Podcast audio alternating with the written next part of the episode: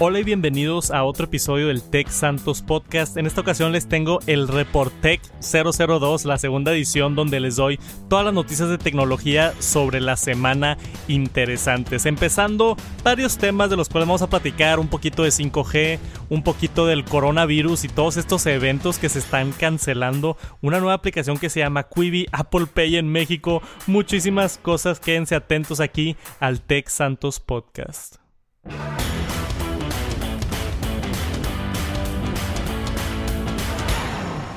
Bueno, y para el día de hoy, esta semana, les tengo unas 5 o 6 noticias de las cuales quería platicar. Varias cosas han surgido, primero que nada, alrededor del coronavirus.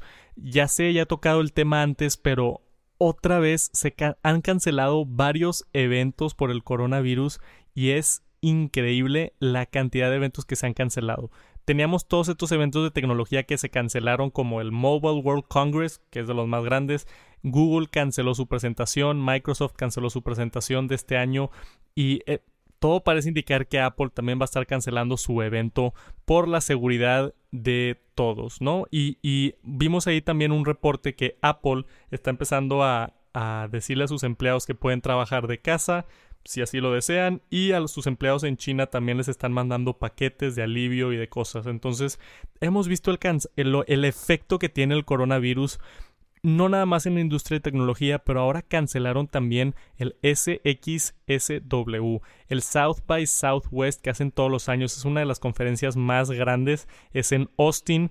Habla un poco de tecnología, pero también es una conferencia de cine, es una conferencia de, medios y, y mucha gente muy importante habla en estos eventos. Y por ahí leí en el reporte, normalmente atienden 400 mil personas. 400 mil personas atienden este evento y ya lo cancelaron. También ya vimos la cancelación de varios eventos de esports, entonces varios eventos, torneos organizados alrededor de esports se están cancelando. Esto del coronavirus está empezando a afectar muchísimo, no nomás la industria de tecnología, pero todo. Y a mí me deja eso la duda sobre qué va a hacer Apple a finales de, del semestre con su WWDC que vienen desarrolladores de todo, todo, todo el mundo. El evento ahorita de marzo no me preocupa mucho porque seguramente lo que va a pasar va a ser que van a actualizar la página como lo hicieron el año pasado y van a sacar un lanzamiento al día con una noticia. Quizá inviten a algunos eh, influencers y reporteros a que los prueben en un evento privado chiquito. Eso no me preocupa mucho. El WWDC es lo que me preocupa en cuanto a mí, un Apple fanboy. Pero vamos a ver qué pasa, porque esto, esto, como dije, el coronavirus está empezando a afectar muchísimas, muchísimas, muchísimas industrias. Yo cuando vi esta noticia del South by Southwest, no me la creía que ya lo cancelaron y, y, es ahorita en un par de semanas. O sea, esta, esta, conferencia empezaba el marzo 13. Entonces, yo creo que gente ya tenía boletos pagados y vuelos y cosas. Es, es, es muchísima gente que se ve afectada por este tipo de eventos. Y luego eventos más a futuro, como el Google I.O., su conferencia que hacen todos los años, que hablan alrededor de sus nuevos productos y sus nuevos servicios. Parecido a la conferencia que hace Apple en septiembre, la de Google era en mayo y ya la cancelaron y faltan tres meses para mayo, entonces se anticiparon para que la gente no comprara boletos y ya lo cancelaron desde una vez. Seguimos viendo muchas noticias alrededor del coronavirus. Espero que se empiece a solucionar el tema, pero les tenía que traer esa noticia, esa actualización de todos estos eventos que se están cancelando. La segunda noticia tiene que ver alrededor de 5G. Ya lo hemos estado viendo desde el año pasado en ciudades importantes de Estados Unidos como Nueva York, Chicago, San Francisco. Si estás en la ciudad, hay ciertas, creo que en Pensilvania hay uno de esos que tienen estos, estos módulos de millimeter wave, que es lo que te da los beneficios extremos del 5G. Esas velocidades que ves arriba de, de 1000 megabytes, arriba de un gigabyte de velocidad de descarga en, en, Internet celular, pues es algo que nunca habíamos visto antes. Y ahora ya anunciaron de manera oficial, este reporte salió el día de hoy, que en Canadá ya es oficial 5G en cuatro ciudades, también de las más importantes en Canadá, a través del distribuidor Rogers, que es de los más grandes, es como Telcel aquí en México, es Rogers en Estados Unidos. 5G en las ciudades de Montreal, Ottawa, Toronto y Vancouver. Esto es una noticia importante porque ya habilitando Canadá con 5G, esto quiere decir que lo podemos empezar a ver en más países. Y de hecho nos menciona también el reporte que se espera que el siguiente, que este mismo año 2020 se vea la introducción a 20 países más. No tenemos información sobre Latinoamérica o sobre México en específico, pero quiero pensar que si en, en, Canadá ya lo tienen definitivo, no ha de tardar mucho para que llegue a México y Latinoamérica. Por supuesto que también va a ser en ciudades principales. Aquí en México sería la Ciudad de México, por supuesto, probablemente Monterrey y Guadalajara después, igual y Querétaro, pero va, a empezar así poco a poco como cuando empezó 4G. El punto de esto es que yo estoy emocionado por ver la siguiente generación. Los teléfonos de Samsung, los que acaban de anunciar los S20, toda la línea ya tiene 5G se espera que muchos teléfonos que anuncian este año van a tener capacidades de 5G, incluyendo los teléfonos de Apple, los iPhones. Me sorprendería mucho si no les ponen 5G este año. A pesar de que el 90% de las personas no van a estar en una ciudad habilitada con 5G, es importante que las empresas vayan actualizando sus dispositivos y preparándonos para el futuro hay muchísimos beneficios de 5G. Mucha gente piensa que es nada más. Tenemos más velocidades y qué bien si es padre tener más velocidades, pero eh, implica muchísimas cosas. Por ejemplo, la saturación de redes. Cuando tú vas a un estadio o a un concierto, y estás en el juego de soccer con otras 50.000 personas alrededor de ti, todos tratando de conectarse al 4G y se satura la señal y no funciona. Eso nos ha pasado a todos en eventos públicos. 5G también soluciona eso, entonces no nomás es más descarga, sino ya no vas a tener interrupciones en el servicio por volumen de gente. Eso es algo de lo que yo estoy muy, muy, muy emocionado. Espero que sea Telcel o Movistar o ATT tomen la iniciativa aquí en México para implementar 5G, pero ya lo vimos en Canadá y yo creo que eso es un indicativo de que no falta mucho para que nos caiga por acá nosotros en Latinoamérica. Y con eso nos vamos a la tercera noticia del día y esto es alrededor de una aplicación que se llama Quibi o creo que así se pronuncia, es Q U I latina B de burro y latina otra vez. Quibi.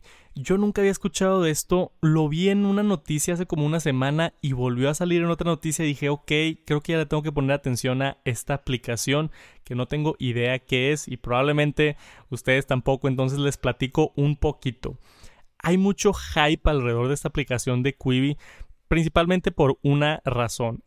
Es la empresa, es la aplicación que más tiene inversión de todas las aplicaciones que han existido, más que cualquier otra antes de su lanzamiento. Le han invertido una cantidad de dinero ridícula, ridícula, millones y millones y millones de dólares a esta aplicación que todavía ni siquiera lanza. Quibi se espera o no se espera, está confirmado ya que va a llegar abril 6 y es una plataforma de streaming. Ya sé, ya tenemos muchísimas plataformas de streaming con Disney Plus y Netflix y Apple TV Plus y Hulu y lo que tenga HBO, no me acuerdo cómo se llama, pero hay muchísimas plataformas que se dedican a darte contenido por una suscripción mensual.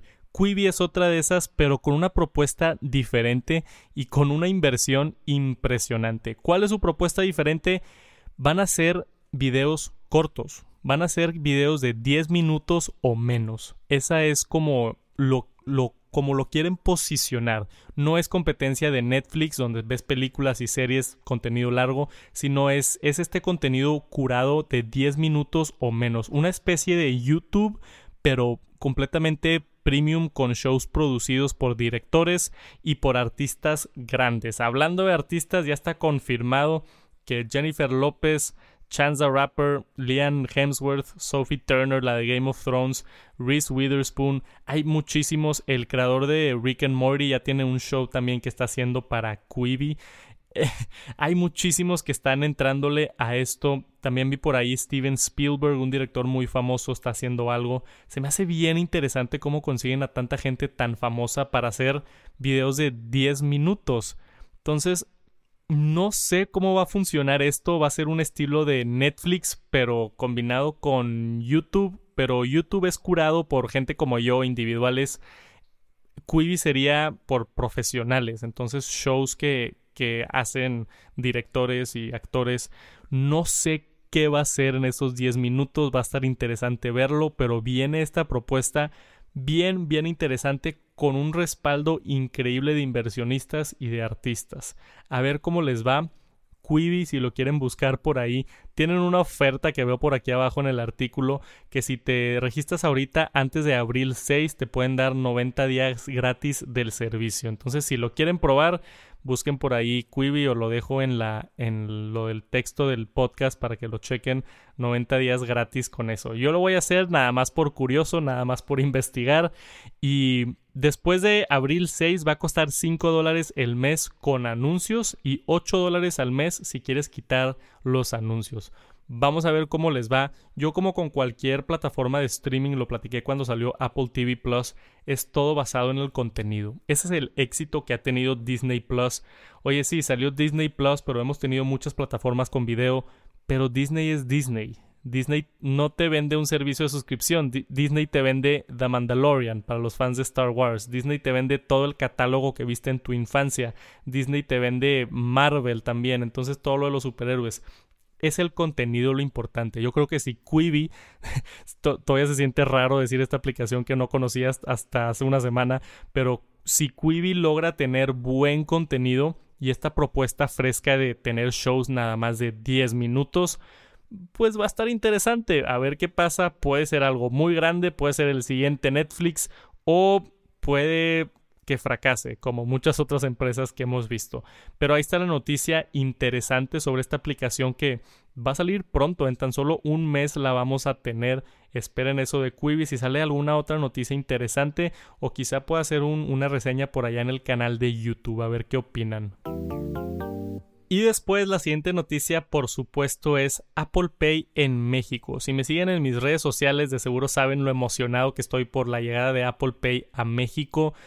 No voy a hablar mucho del tema, ya hice un video entero en YouTube, si no lo han visto busquen uno de los últimos videos que subí por ahí en YouTube. Hablo sobre Apple Pay y esta filtración que se dio por parte de Banregio. Obviamente fue un error, no sé si de Apple o del banco, pero usuarios pudieron registrar su tarjeta y nos dimos cuenta que efectivamente están haciendo pruebas para lanzar Apple Pay en México estoy emocionadísimo. Y mucha gente me dice, oye, pero no sabes cuándo va a llegar, si se va a tardar mucho tiempo. Y les digo, no, no me importa. ¿eh? Llevamos seis años en la oscuridad y es la primera instancia donde tenemos algo de información concreta que sí va a llegar, que hay esperanzas de tener Apple Pay en México. Y no nada más esperanzas, yo creo que viene pronto. Yo lo esperaría en un par de meses. Más tardar en septiembre en el, con iOS 14, en el lanzamiento de, de los nuevos iPhones. Pero es, cuestión de meses, va a suceder, estoy seguro que va a pasar este año, estoy bien emocionado por Apple Pay en México. Si quieren más información, todos los detalles, el análisis que hicimos por allá y la gente que me contactó en Twitter, ahí está el video en YouTube, se los recomiendo mucho. Yo ya, ya quiero.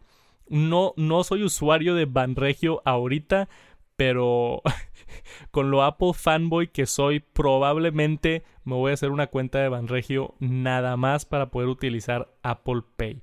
Como quiera, si sale más noticias sobre esto, esténse pendientes por ahí en YouTube o Instagram o Twitter. Toda esta noticia se rompió en Twitter, la estuve compartiendo en Twitter. Si no me siguen por allá, les recomiendo que, que me den un follow por allá en Twitter. Se apreciaría el amor. Y y eso es todo, eso es todo lo que quería mencionar de Apple Pay México. Se me hace un tema bien interesante y si sale más información, por supuesto que nos vamos más a fondo con esos detalles. La siguiente noticia tiene que ver con el espacio. Creo que nunca he hablado del, espacio en esto de las noticias, pero SpaceX es la empresa de Elon Musk, el dueño de Tesla. Tiene otra empresa que hacen cohetes y, han estado mucho tiempo haciendo estos cohetes que vuelvan a aterrizar, innovaciones en cuanto a explorar el espacio. Y se anunció esta semana que SpaceX ya va a volar a turistas por primera vez y el siguiente, empezando el siguiente año en el 2021 y los van a volar a la International Space Station que está ahorita orbitando el planeta. Es un viaje de 10 días y los van a llevar y regresar en naves de SpaceX. Está bien, bien interesante y también interesante porque obviamente en la estación espacial trabajan gente de NASA, ¿no? Hay gente de NASA haciendo sus, sus trabajos, sus investigaciones, entonces se aseguran que que van a llevar estos turistas y que no van a intervenir con lo que está haciendo NASA, pero que si hay espacio para ellos y ya está todo negociado, ya está todo plantado y, va a pasar empezando el, el siguiente año. Se llama el programa Axiom, que va a durar 10 días, como lo mencioné, lo reportó el New York Times que va a tener un costo por asiento de 55 millones por personas. 55 millones de dólares por persona. Esto obviamente va a ser para gente muy, muy, muy rica. No sé a quién le sobran 55 millones, quizá a Jeff Bezos y a Tim Cook que quieran ir al espacio a darse la vuelta unos 10 días y regresar a una vacación, pero interesante que ya está abierto a turistas, a cualquiera que tenga el dinero, que no creo que sea mucha gente ahorita, pero que ya lo tienen y ya lo pueden hacer. También cuando NASA anunció en el 2019 que está abriendo la, la estación para astronautas privado, dijo que iban a cobrar 35 mil dólares la noche por persona. Esto es de NASA, no directamente de SpaceX, pero existe la oportunidad, básicamente un hotel en el, en el International Space Station de 35 mil dólares la noche. Entonces, acercándose ahí al, al, millón de pesos por una noche. Y a ver cómo consigues ride al espacio, ¿verdad? Porque ese es otro tema. Eso es nada más la noche. Lo caro es llegar al espacio. ¿Cuánto ha de costar todo lo que utilizan para, para poder mandar uno de estos cohetes a órbita? Está bien, bien, bien interesante. A mí me interesa mucho esta noticia del espacio y, hemos visto ya durante varios años que, van a empezar a ir turistas al espacio y van a empezar a ir turistas al espacio y no se ha concretado nada aún. Creo que sí ha habido un par de viajes, pero con, con gente privada, no está así abierto a los que quieran. Y, y digo, como quiera ahorita está carísimo, pero me gusta verlo porque así veo cómo avanza la industria y podemos algún día soñar quizá en 30, 40 o en 50 años si tengo la fortuna de estar aquí todavía y baja el precio, baja significativamente el precio, me encantaría ir al espacio, me encantaría. Es algo, creo que mucha gente tiene el afán por, por ir a ver el espacio o por flotar o por ver qué se siente o, o simplemente qué se ve hacia el otro lado. Siempre he tenido esa curiosidad de, ves esas fotos de gente que está en, en una nave volteando a ver a la Tierra y se ve la curvatura y se ve todo negro. Y luego yo me a imaginar que si nada más volteas hacia atrás de la Tierra. Se ve todo negro. Eso me da muchísima, muchísima curiosidad. Y les quería compartir la noticia esta de SpaceX, la empresa de Elon Musk. Ya va a empezar a, mandar turistas a darse la vuelta al espacio en esta misión de, de 10 días que puedes disfrutar. Si tienes 55 millones de dólares, busca la información sobre, sobre SpaceX que van a empezar el siguiente año. Y por último, la última noticia que les tengo esta semana aquí en el Reportec, que todavía no estoy seguro si me encanta el nombre, pero por ahorita se llama Reportec, es de Twitter. Twitter anunció que está probando su propia versión de Stories que se llama Fleets y ya lo están probando. Hay gente de Brasil, vi varios screenshots por ahí que ya, ya está funcionando, al menos en Brasil ahorita, y lo están probando. Esto es básicamente la versión de Stories que vimos que Instagram se la copió a Snapchat, que vimos que WhatsApp también lo implementó, Facebook también lo implementó, y parece que ahora tenemos Stories en todos lados y a Twitter le está dando una especie de FOMO y también quiere hacer su propia versión de Stories. Está algo diferente, entonces no es igualito a lo que vemos en, Instagram de muchos videos y cosas así, pero este tipo de publicaciones que desaparecen después de 24 horas se han hecho muy, muy populares. Entonces, la especificación es que... Ah, no como tweets que se quedan para siempre, sino los fleets no pueden recibir likes, no pueden recibir retweets, no pueden recibir contestaciones tampoco y van a desaparecer después de 24 horas. Entonces es como un tweet que nada más pones ahí al aire a ver quién lo ve y no vas a tener feedback, no vas a tener likes, pero va a desaparecer en 24 horas exactamente. Esto es algo, como dije, bien popular que se ha traído Snapchat. Y yo me acuerdo cuando Instagram se copió los stories de Snapchat, todo el mundo se estaba quejando. No puede ser que Instagram también está poniendo stories, es hora de Snapchat y les va a ir mal. Y, ahora es Instagram Stories lo que es y Snapchat se quedó atrás. Entonces nunca, nunca sabes qué pueda pasar. Y, Twitter es de las plataformas más grandes, más maduras para mí. Facebook, YouTube, Twitter son las plataformas grandes que tienen ya más de 10 años en el mercado operando y, y es interesante ver cuando hacen un cambio así de drástico en cuanto a, a, lo que haces en la aplicación. A ver cómo les va, a ver si les, les permite tener más gente en, en su plataforma en cuanto a qué contenido puedes poner en un fleet, porque así se llama esto, los fleets, es básicamente lo que puedes hacer en un tweet, ¿no? Entonces tú puedes subir una foto, puedes subir nada más texto, puedes subir un GIF si quieres, puedes subir un videíto de tú hablando, pero no, no está así tan orientado a video como lo es Instagram, ¿no? Entonces es simplemente, puedes subir un, un tweet de estoy en este bar y me la estoy pasando padre y ya, y se borra en 24 horas tu tweet. O subes una foto de estoy, estoy comiéndome una lasaña y no sé, se borra en 24 horas. Vamos a ver cómo les va con eso. A mí se me hizo bien, bien, bien interesante. Fleets, aparte me gustó el nombre, como que rima con tweet, fleet y, y en inglés fleet es que se, que se pierde, fleeting. Entonces a ver cómo está. Tiene un diseño bastante básico. Sé que en el podcast no les puedo mostrar imágenes, pero si quieren búsquenlo por ahí, Fleet, y les va a salir cómo, cómo se ve esto. La interfaz es básicamente igual que Instagram, ¿no? Tienes tu, tu Twitter normal, si, usan Twitter en la aplicación de iPhone o de Android, a menos arriba vas a tener circulitos con los iconos de las personas que sigues y ahí vas a poder ver los fleets de las personas, básicamente los stories de Twitter de estas personas a ver cómo les va. Puede ser que les vaya mal y luego lo quiten. Por ahorita lo están probando y se espera que llegue pronto. Esperen los fleets pronto en Twitter si es que son usuarios de Twitter y por supuesto que si no me siguen denme un follow por allá en arroba techsantos. Y esas son todas las noticias del Reportec el día de hoy. Muchísimas gracias por escuchar el episodio. Vámonos ahora a contestar la pregunta del podcast todos los podcasts contesto una pregunta o dos al final. Si quieren dejar su propia pregunta y tener oportunidad de aparecer aquí en el Tech Santos Podcast con su voz, vayan a www.techsantos.com diagonal podcast y ahí pueden registrar su pregunta para aparecer. Vamos a escuchar la pregunta de este episodio. Hola, ¿qué tal Adrián? Soy Lucas Castro de Buenos Aires, Argentina. Felicidades por los 100.000 suscriptores. Mi pregunta es, ¿qué preferís? Que Apple te cede todos sus productos para reviews de acá a 5 años o que Apple te dé información secreta de lo que presentarás de acá a 5 años. Saludos a vos y a Viviana. Lucas, muchísimas, muchísimas gracias. Qué gusto escuchar tu voz. Te he visto ya casi más de un año ahí en los en vivos y con donaciones y todo. Muchísimas gracias por el apoyo y, y por el saludo. Un saludote hasta Argentina. Y muy buena pregunta yo creo que en, esa situación me gustaría más que Apple por los siguientes cinco años me dé los dispositivos para reseñas.